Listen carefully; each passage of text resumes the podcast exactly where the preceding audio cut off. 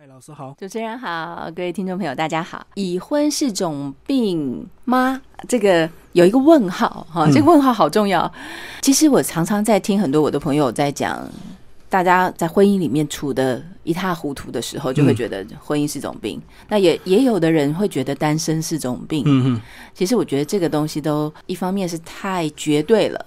是二方面，其实我也想要提一个观念，是我作为婚姻咨商师，看到好多对夫妻，其实往往冲突的很厉害，最后是因为误会，很深沉的误会，所以我才会提出这样子的概念。我们肚子不舒服会去看病，感冒会去看病，但是婚姻出问题，我们不看病啊，我们就是吵吵吵。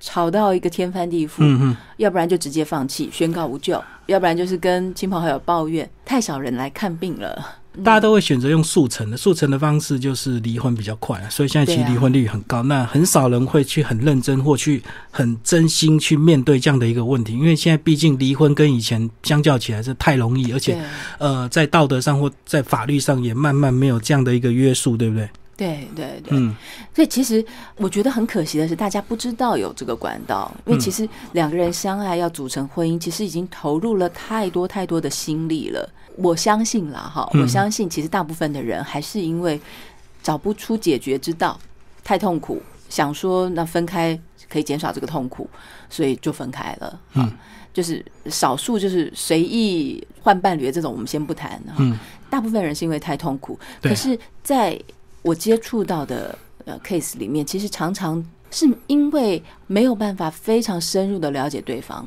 嗯，然后对方很在意的那个点，跟我很在意的点那个点刚好打架冲突，然后每一次在这个地方就激发出很大的情绪，没有真正的在心里面就是有那个换位思考的能力，但有的时候这有点难了，因为你你让我痛的时候还要去同理你，这是有点困难。有的时候真的是需要第三者从旁观者清的角度来帮大家搭一个桥梁，去理解彼此，深入的理解彼此。其实婚后遇到问题需要智商，那其实婚前也有所谓的这个辅导，对不对？所以如果你呃要结婚，两个人可以一起去上上课啦，大家先增进彼此的这个呃了解以及认识。那在还没有进入呃书的这个内容之前呢，哎，老师是不是先简单介绍你心理学相关的背景？心理学相关的背景啊，要转行，我是从这十年才开始转的。然后我之前是学大众传播的，哦，是，是转折很多啦，我是有中年生涯转折。那我自己在婚姻的波折上，其实也是蛮波折的。可是你们婚前还有做智商哎？对呀，我在看到介绍说，你跟李先生两个都是相关背景，可是你们居然都还要做婚前的。是啊，嗯，而且我先生大我二十岁，嗯嗯，啊，他是我的老师啊，是，也是这个智商方面的老师。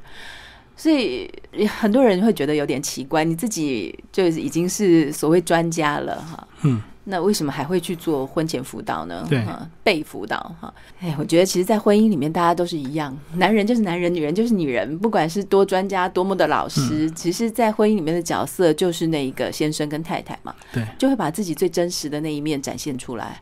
所以，我们还是很很认真的 找了呃，我们是找教会的牧师帮我们做了几次的婚姻辅导，那真的很有帮助，是帮助我们从另外一个角度来看自己，来看对方。这是我觉得很 很很需要的不同的角度。所以先生太太不管是专家或者是一般人，其实都会有当局者迷的这样的一个迷失，对不对？对。所以很多事情还是需要旁人的这个提醒，这样。对对，而且这个旁人可能不是就是只是你的朋友而已，是一个比较相对专业的角色，他可以从一个比较高的角度，不是不是你的朋友就帮你说话，那太太的朋友就帮太太说话，这种啊，是一个相对比较高的角度。然后也不是只是劝离或是劝和，而是他能够理解到你这个人是怎么回事，他这个人是怎么回事，是你们的关系是怎么回事，这样的角度来看。所以用商业的这个术语，就是要公正的第三人，就对，差不多了。不能说亲友团这个各自拥拥护自己的，那呃，当然呃立场难免就会偏颇这样子。对呀，所以婚姻之商最大的挑战就是，如果两个人来都坐在我的面前，那我说的每一句话。都要让太太觉得他被理解、被同理，先生也觉得他被理解、被同理，没有被冤枉。两个人都要觉得我是了解他的，这是一个基础嘛？对，我们才能往下谈。嗯，那如果你只是找自己的亲朋好友的话，他们当然会理解你，但是不见得理解另一方，所以就会越来越主观，越来越主观。所以，如果是一般人可能造成就是变成二比一的状况的之下，那这个另外那一方比较弱势的，他当然就不会想跟你再谈下去，因为他觉得你们就是联合一起来对付他，或者是怎么样。嗯，所以变成说你的角度跟这个心理智商相关的这技巧是非常重要的。对，其实。我们说穿了这个技巧，当然有很多专业的术语，但说穿了其实就是很深度的同理心。嗯，但是你怎么样去很深度的了解这一个人？比如说了解先生，他之所以会这么好，那假设他打人好了，好，我们当然说打人不对，可能十个人有九个人都说他不对啊。但是我除了要指出他的不对之外，我更要了解他为什么他是哪一点心理受到刺伤了？那他的原生家庭背景是什么？嗯。啊，那或者是太太做了一些无理的要求，大家都会觉得你这个太过分了，你一定要嗯，不可以这样子对待你先生，要求太多。可是我也会去了解他原生家庭背景是什么，他的个性是什么，他这样要求代表的是什么意思？这样子深度的挖掘出来，让彼此对方了解，这个是呃婚姻智商常常在做的一件事情。嗯嗯，所以像在书中其实举了很多这个夫妻相处之间的例子，几乎都是很小很细微的这种小小的争吵，可是到最后呃，因为没有经过这个比较好的处理，就会越来越严重，对不对？或者是呃爆发到最后，可能就直接就离婚，或甚至就家暴这样子。对对对，其实常常都是从很小的事情开始的，有的时候我们光是去。看这件小事情，可能就是公说公有理，婆说婆有理啊，或者是觉得他怎么会为这件小事情这样啊，就很气。但事实上，每一件小事情背后，我举一个比较普遍的例子好了，比如说很多时候，呃，男性这一方常常会觉得说，你就是挑剔我啊，你就是否定我啊，你一天到晚不放心我啊，一直叮咛啊，或者是说，呃，你就要规定我啊，对。这个他抗议的是说你不接纳我这个人的天性，他抗议的是这个。嗯，那太太呢？有的时候比较常见的啊，就会觉得说你为什么我讲话你都不理呀，或者你都忘记呀，嗯，或是你都不在乎，我不理解我。其实那个背后也是在抗议的是说你不记得这些事情等于不在乎我，不在乎我等于不爱我。嗯，他是在抗议这个东西。对，所以当然会很大声的抗议。所以两个人在抗议的时候都是很核心的。呃，我们人生来对自己很重要的这个特质，就是我希望被人爱，我希望被肯定。所以每一件小事的背后，其实追追追追追，大家都可以牵到这几个核心的需求。那就感受不被重视，就对。嗯，对对对，差不多是这样的意思。那其实，在书中举了很多例子，其实就你这个呃，在书写的这个范围，其实哎，蛮多。到最后，这个追本溯源都会都要探讨他原原本的原生家庭的一个状况，对不对？就是可能小时候的一些习惯，才会造成他婚后的这种习惯。当然了，一个人从小到大的一个经验，会累积到。他的需求嘛，哈，嗯，比如说一个从小都被很很疼爱的人啊，父母要什么给什么，他就觉得要展现爱就是我要什么他就给什么，这就叫爱。那他当然会带到他的婚姻里面，嗯，他就会跟先生讲讲说，哎，这个。我要什么就给什么，这才是爱啊！为什么我要什么你不给？那你不爱我啊？相反了，太太先生角色可以对调，就是意思是从原生家庭带来的。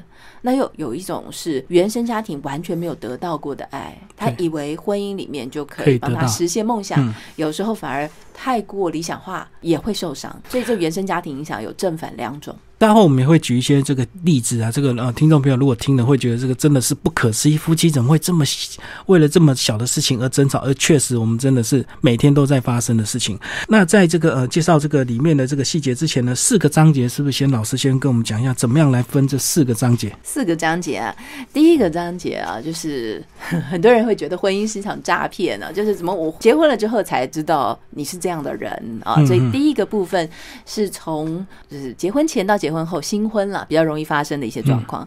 那第二个部分呢，就是讲婚姻里面，刚刚主持人讲的很多都是小事情嘛，哈。但是这个小事情背后的这个含义深远啊，所以往往小事情会引发大的冲突。那第三个部分呢，就是讲婚姻有时候会生病。其实这多半我们遇到了一个比较大的病啊，比如说创伤，比如说严重的婆媳问题，比如说外遇。就是比较严重，发生一些比较严重的事情，我们怎么样恢复？怎么样疗愈？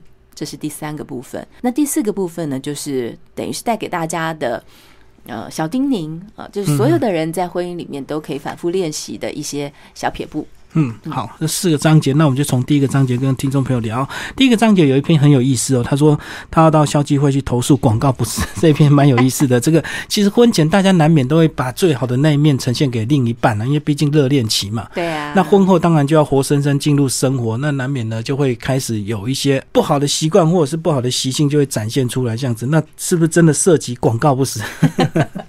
也没有消基会可以让你投诉。嗯。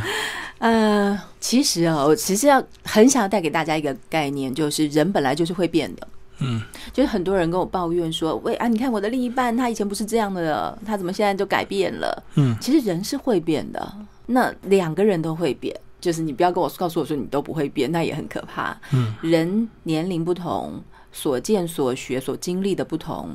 身体的不同、状况的不同、角色的不同，一定会有改变。那婚姻这件事情，就是在两个都会变的个体当中，一直不断的找一种动态的平衡。对，就是要努力找喽，并不是说顺其自然，要求你不变，我也不变，因为不可能嘛。对。对，这是我我本来很想要提的一个概念，就是只要另外另外一边有所一些改变，那呃相对的那一方自然就要做一些动态的一个改变来呃达到一个生活上的一个平衡这样子。对对，嗯，其实最简单就像女性啊，如果说婚前呃你可能会比较呃为自己着想，把自己打扮的很漂亮，可是如果你结婚一旦有小孩，你可能你心思就完全在小孩身上，那你的消费习惯啊，或者是你这个呃对金钱的价值就会完全以为小孩为主，所以这也是一个很明显的一个改变了。对啊。男生女生都会变啊，只是大家变的层面可能不太一样，所以谁也没谁可以来控告对方变的，因为本来就都是在变，而且变是正常，只是我们要不断的努力找到在这种变动下面，我们可以有什么新的平衡。那像我觉得，像男生如果是婚后会变，大部分都是一些经济压力，让他这个在职场上不得更拼，或者是一定要做一些交际应酬，对不对？对对对。嗯，不然这个可能这个订单就不保，或者是跟上司的关系就不好。这样。你举的例子很实在，因为很多男性都是这样子。嗯。就是工作压力很大，现代社会工作压力本来就很大啊，所以他当然他也许一心是为了说，我现在结婚了，我要赚更多钱，我现在不能再任意说不干就不干，我要养家，所以我要非常拼，所以拼回来家里就很累了，嗯嗯，啊，可能就不能像婚前那样约会那样甜言蜜语，对对对，专注力都在另外一半的身上，那太太就开始抱怨，怎么结婚都不一样啊。那男男生也会觉得，我当然不一样，我更有责任感了。对对对，好，所以其实双方的背后都有一些基础，都有一些假设不一样，有的时候真的是常常是沟通上的误会。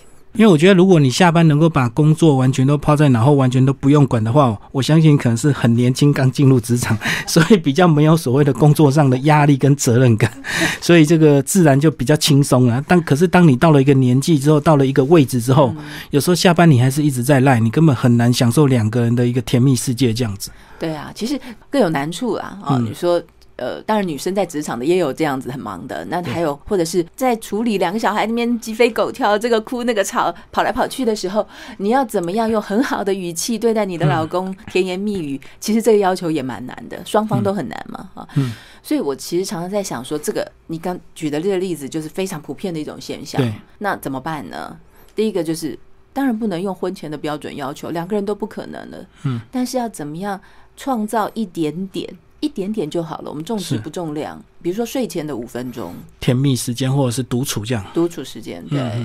那那那个时候你是要有好一点的品质的，一定要留出来，不能到最累的时候。好，我终于孩子也弄完了，呃，赖也回完了，爬上床就只想睡觉了。好，就是把时间卡到最后一秒钟。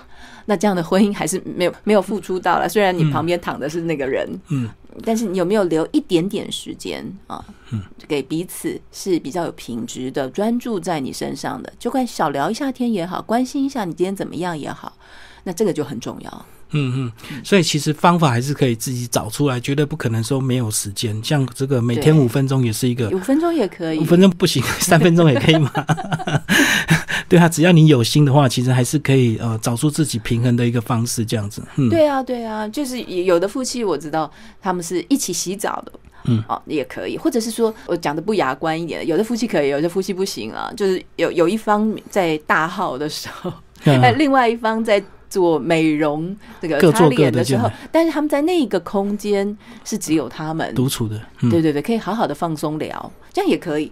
就看你自己创造出什么都可以。好，那我们刚刚讲的是第一个章节，这个婚后才说早知道。那其实到第二个章节就更精彩，也是这本书最重要的一个内容，就里面就讲到好多这个吵架的小细节，呃，连多说一个乐，那个夫妻也可以当做吵架的理由，多了一个语助词，这已经八点五分了，老公多了一个乐，老婆就受不了。对呀。这要回到那个乐代表什么意思？嗯，但如果是老公跟他的亲朋好友讲，他们一定会觉得，哎呀，你这个老婆太挑剔了，太古摸了，太怎么样了？可是那个乐是什么意思呢？比如说，这个老婆从早上起床啊，老公就跟他讲说，八点五分我们要出门，他就非常按部就班哦，自己很赶啊，打扮啊，收拾，然后就八点五分准时出门出门。但是呢，老公。这时候再抛下一句：“哎，要出门了，这个已经八点五分了。”那老婆感觉有被催，并且有被否定的意思，她的努力好像都白费了，但她没有迟到啊。对，那那个了就觉得有被嫌弃、被催的意思。嗯，所以那一个小小的了，可能对于敏感的老婆来讲，她受伤了，所以她抗议的是她受伤，她的努力没有被看到。对，她并不是。去挑剔老公说话是不是多加一个字，而是他受伤了。嗯哼，那这个时候很容易就会有争执嘛。嗯，那老公是不是知道老婆受伤了，还是老公觉得你就是在挑剔我？怎样？我说在家说话，你还要这样子咬文嚼字，多一个字都不行。对对，所以其实我相信这个老公也可能很无辜了，因为他那个乐 可能是他并没有催促的意思，可是他可能过去他的家庭的一路这个呃深层的一个背景，他也许讲话就是就是需要一句很完整，那个才叫这个句点这样的一个 这个说话。有可能，这非常有可能，所以可能他们吵了半天都不知道在吵什么，都觉得对方不可理喻啊。对，所以这个时候就是需要你讲的这个旁观者清啊，啊，就客观的第三者，你信任的，不是随便找一个人哈，然后可以看出来这个背后你为什么会讲这样子的话，那你的用意是什么？双方这个误会可以解释清楚，那个伤痛好一半啊。如果更深层的可以找出，那我要怎么说你才不会受伤？那太太就会觉得说，那我要怎么样配合你，你才不会说这句话？这是可以找方法的，嗯，好，那将来就避免这样小小的不愉快发生，这是最好的嘛。不过我相信他们长期相处，可能这个老公讲话也常常会加热吧。或许只是那一天老婆心情不好，所以他感受特别强烈，他特别敏感，对不对？当然有可能啊，当然也有可能，或者是老婆已经在很赶的的状况下，他心里很虚了。对对对，嗯，好，那刚刚举的这个八点零五分热，那其实里面还有一一段，我看了也觉得蛮有意思的，讲到这个呃去看电影，然后因为这个座位很满，结果呢呃两个人只好分开坐，然后回家就吵架这样子。要么如果要坐一起，就要坐很前排，然后头抬得。很高这样子，那如果要坐后面一点，视野比较好，就要分开坐这样。对对对，那最后怎么办呢？这个话说，这有一点点前因后果啊。就是先生本来要订票，就是他们很久没有约会了，对啊，所以太太满心的期待，这是一个约会嘛，所以重点在约会，不是电影哦。那先生可能重点是在电影哦。对，哦，这个男生女生有的时候想法不太一样。那他们到先生没有事先预定，所以到了票口的时候，先生有点心虚，他们已经有点晚到，对，所以票就有限了。所以，如果要两个人在一起的位置，就是最前排。对。但是如果呃后排的话，就是两个分开的位置。在当时，因为后面又排了很多人，要赶快做决定。那先生就说了一句话，跟老婆说：“那那我们我们往后面坐好吧？嗯，我们就分开坐，分开。反正等一下看完电影，我们再会合。”老婆那个时候呢，大概有一点矛盾啊。一方面又看到后面很多人有点压力，一方面已经这大老远跑来了哈。老婆就说好，但是没有很开心。对，嗯。然后就情绪有点不太勉为同意的意思，对对对。但先生没有敏感到老婆的勉为同意，嗯啊，先生讲说好吧，那就看电影了啊，就没有再去照顾老婆的心情，嗯，那就一点小事情，老婆就炸了，然后先生就会觉得说，哎，你不是你同意的吗？啊，老婆就会觉得说，你当时在那样的状况下，又是店员，后面又有人在催，你这样问我，我我一下子这个好像没有办法反应过来，只能说好，很难说不好。嗯，对，所以我其实已经忍耐，我没有想要发脾气，只要你再哄哄我就好了。对，啊，只是你也没有嘛。两个人都觉得有理，一点小事情，所以老婆想的是说，你当时说可以，我们可以分开做，就打破了我我我要来约会的心情啊，我的期待。对，刚刚老师就讲到重点，这个每个人一开始的需求，你要先搞清楚，老婆是为了约会，呃，老公是为了看电影，那需求不一样，有时候那个后面看的比较舒服啊，比较清楚，对。所以这个需求常常男生女生不一样。但老公其实也不见得是坏意哦，他可能是想说这样老婆看电影比较舒服啊。对，他可能也是为另一半着想嘛。嗯，只是另一半要的不是这个嘛。其实不管是坐前面或坐后面，不是绝对的答案。我在这一题里面没有要给答案啊，只是说如果坐前面了，你也要安抚一下，就是彼此之间不要再抱怨啊。不要坐了以后，那你又说哎呀，怎么这看着视角不对，不舒服？那约会心情一样没有嘛？是。那做后面的话，老公也许可以。这个在分开之前再多说两句甜言蜜语，我们待会就见面啦。哎呀，我们真真没真是没办法，我会想你的之类的，那也没事。所以重点不是标准答案该怎么选择，而是你有没有体会到对方对这个选择有什么心理的感受。嗯嗯嗯，就要了解这个对方真实需求，因为如果呃。反过来讲，是老婆是电影迷的话，可能他自己想要分开做，他不要跟你坐前面。讲的对啊，嗯嗯，就是看你有没有了解你的另一半，他需要什么。嗯，甚至你们两个人如果说啊，那我们就看下一场可以一起做的话，那也可以啊。如果时间充分的话，这样子，那这样答案对，又可以满足这个老婆这个约会的心情，然后又可以满足老公想要看电影的一个心情，就对呀。所以其实生活真的这个婚姻真的有很多技巧，不像以前这个单身，你想要怎么样的一个人真的很自由，你想要怎么样，你不用考虑别人的一个感受。对，所以好像大家这个呃，不管什么年纪结婚。进入婚姻都是要学习的，对不对？不是说你年长你就比较有经验，没有没，结婚就会很棒这样子。这这个跟年龄也没什么关系，特别是年长要特别要调整自己，反而更难，因为习惯养成的那个年更久嘛。哦，因为有很多这个旧的习俗，反而更难改，就对。对啊，对啊。其实婚姻就是一种彼此妥协的过程，当然要有自我哦，不不是要劝大家都不。没有自我，完全为对方这样也也不行，这样也不行。就是对方跟自己是同等重要的，然后我要深度的去了解，用同理心来了解对方的需求，当然也要用同理心了解自己了啊。一昧的配合，其实往往都是那种压抑压抑，但其实是期待很高的，然后就很失望。其实我没有很赞成说一昧的配合也不对哦。所以压抑到最后就变成很大的一个事件，对不对？就突然冒出来就是要。就直接就离婚这样子，因为压抑太久，压抑太久，或者是脾气突然爆发，那另外一半反而也很无辜啊。就是我我这样做了五年、十年，你现在告诉我说你忍了五年、十年，我根本不知道啊。就是不知者不罪嘛，你没有告诉我有这么大的影响，然后你突然告诉我说你忍了五年、十年。这样对另外一半其实也不公平啊。对这个，我自己以前年轻有一个例子，我一直开同学同一个玩笑开了很多次，可是他以前都没反应，我也没反应，结果到最后他有一天他就爆炸，我就知道原来他忍很久。哎呀，这很两 好了，这两个人的责任就是要，当然你受伤你要讲啊。对他之前没讲，那我们也没有感受到，也许他已经有一些不愉快，可是我们可能年轻比较迟钝这样。对啊，这就是另外一方就是。爱本身就是一种很深的同理啦，就是去理解对方的感受跟观察对方的感受，但是自己的感受自己也有责任也要讲啊。所以这个婚姻真的是一切都是需要学习。那很多人愿意学习，就会找老师来智商；那很多人就是选择直接放弃，或者是干脆就忍到底啊，为了小孩这样子，是不是？忍耐的人也是蛮多的，对不对？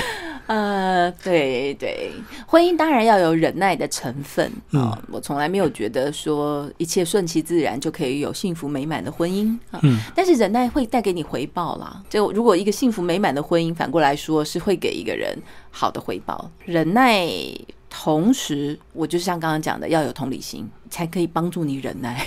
嗯，有的时候我们要硬是要去爱一个你不爱的人，或是伤正在伤害你的人，这个忍耐咬牙切齿，其实也很困难嘛。对对，所以但是那个同理心，我真正了解你，你为什么会这样要求我？我真正了解你，你为什么说话这么不好听？有你背后的原因，那我比较可以谅解，比较可以忍耐。对，所以我觉得忍耐跟同理是同等重要的。是要并进的，不是只有忍耐而已。就忍耐要有一些理由啦。那你如果能够了解他过去原生家庭的一个养成过程的话，其实你的忍耐比较会有价值，对不对？对对对，而且这是双方的嘛。我不能忍耐的地方，可能也跟我的原生家庭背景有关，我的成长过程有关。那你会这样伤我，可能也跟你的这个背景有关。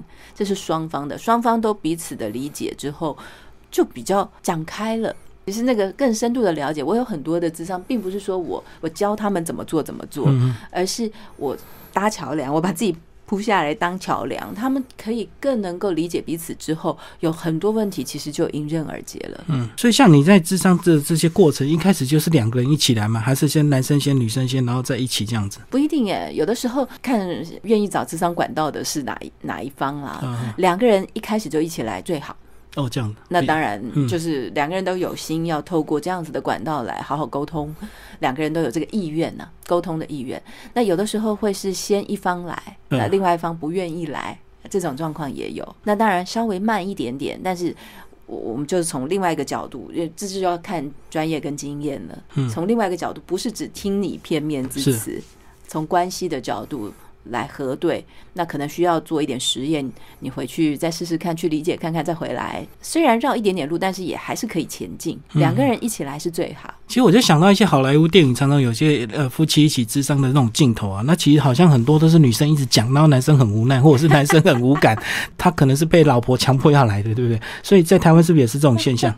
男生都比较迟钝。哎，你讲的真的很很有意思。呃，应该是前几年是这样，但我发现最近这一两年，渐渐的趋势有一点点改变，有很多男生主动来求助的。嗯，男生打电话来哦，然后老婆勉为其难的同意来。对，但是呢，通常这种时候已经是离婚协议书摆在那里，或者是律师已经找了。嗯，很晚很晚才来。就是你说男生迟钝，可能也是啦。大部分的男士就是已经到了真的挽回不了了。那个律师在智商师前面了 的时候，才说：“哎呀，好，我们去智商啦。”哈，其实可能十年前，可能八年前就该来了。对对对对，就是。来的晚了啦，早一点来，其实什么事都有有商量的空间。对，那其实我们刚刚举的这些例子都是两个人的一个问题，甚至牵扯到这个原生家庭的问题。但是还有一种比较复杂，如果牵扯到第三人，所谓的第三者就更复杂，对不对？对，在书中也有举一些例子，这个有了第三者，那最后该舍该放，这个其实我第三者这件事情，我我比较不想要用道德的角度来来劝说，但是呢，他对于婚姻关系的破坏是。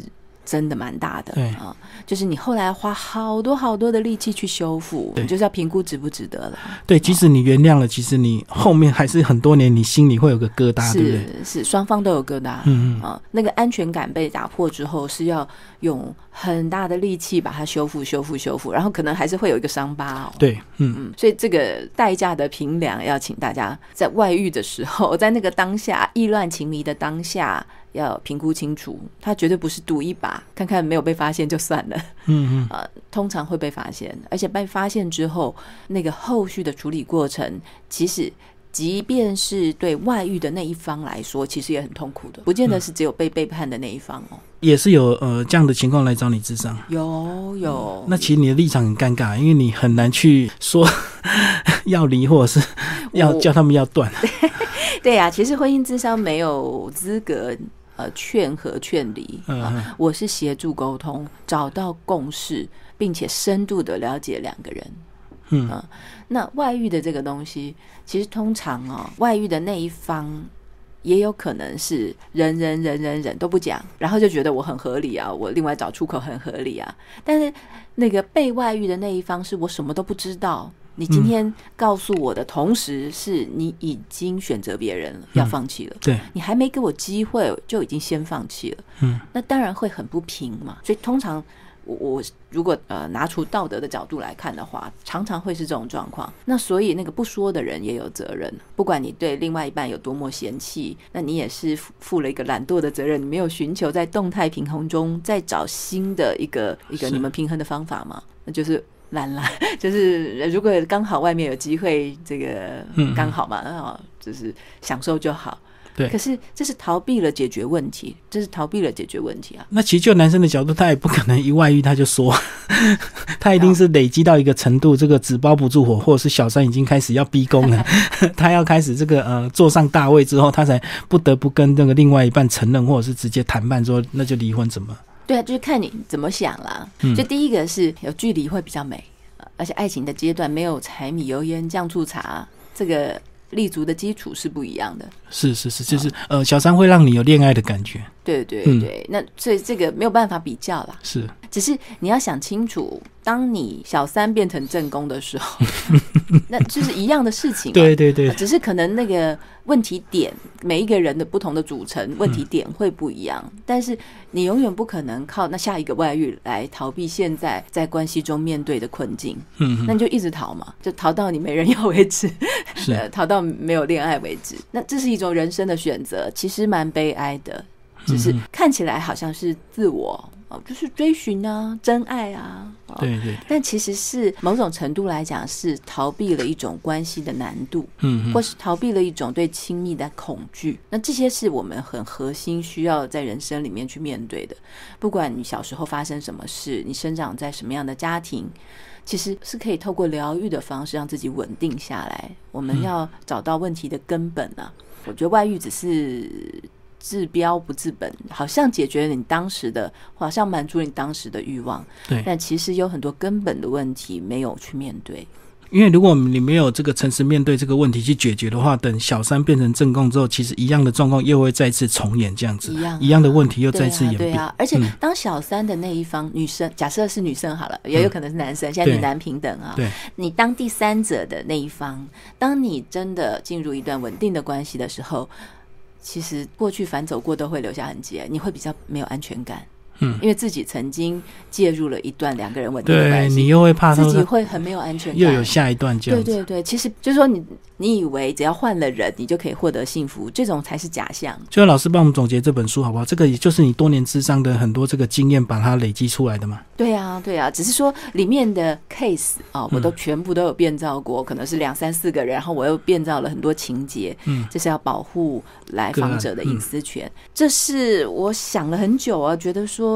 很多人当然希望大家有问题来寻求智商专业的协助。那如果真的来不了，那 不管是金钱、时间、意愿，看看书也不错。对对对，啊，就是从中得到一些些的启发或者是共鸣，嗯，就了解到哦，原来对方哎呦这个写的好像很好像我，或者这个写的好像我的那个另一半哦，然后我就了解了另一半背后原来他是这样想的，嗯哼，去了解另外一半。因为大家跟哥们，或是哥们跟哥们，姐妹跟姐妹聊了半天，永远都还是在同温层。对啊，对啊，那你都觉得自己对啊，也没办法了解对方嘛。就每次讲到这是女生挺女生，男生挺男生，就讲那对事情其实没有帮助，因为毕竟还是你们两个人要相处，并不是你们这些姐妹她或兄弟这样。对啊，对啊，嗯，那个挺，也许你在某种情感需要上是需要，但是问题并没有真正的解决啊。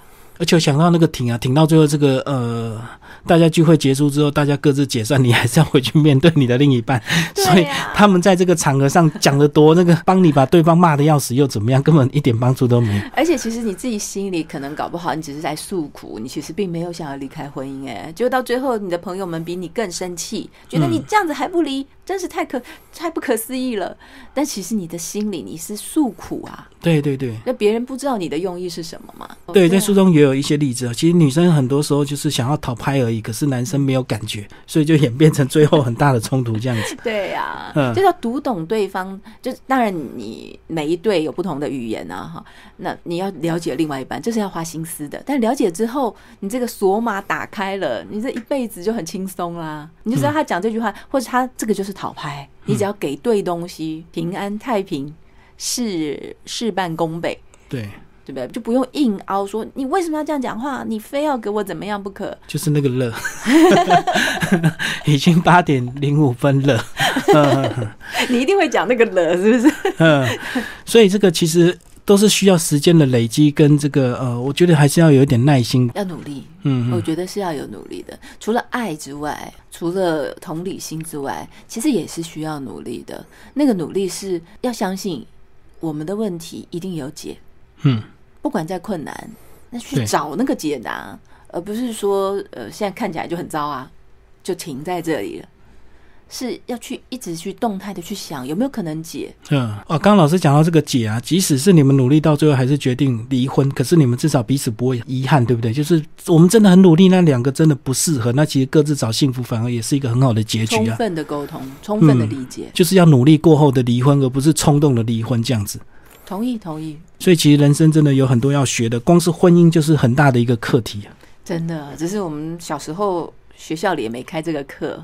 但大部分都是看自己的长辈嘛，那自己的长辈不见得提供是正确的典范啊。就老师也讲一下这个婚前辅导到底对婚姻有什么样的一个帮助，好不好？婚前辅导其实呃，我觉得也蛮重要的，嗯，预防胜于治疗啊，是一切都要推早一点。你像找我们咨商的，都已经是那个离婚协议书摆在那里，律师站在旁边，对 对对。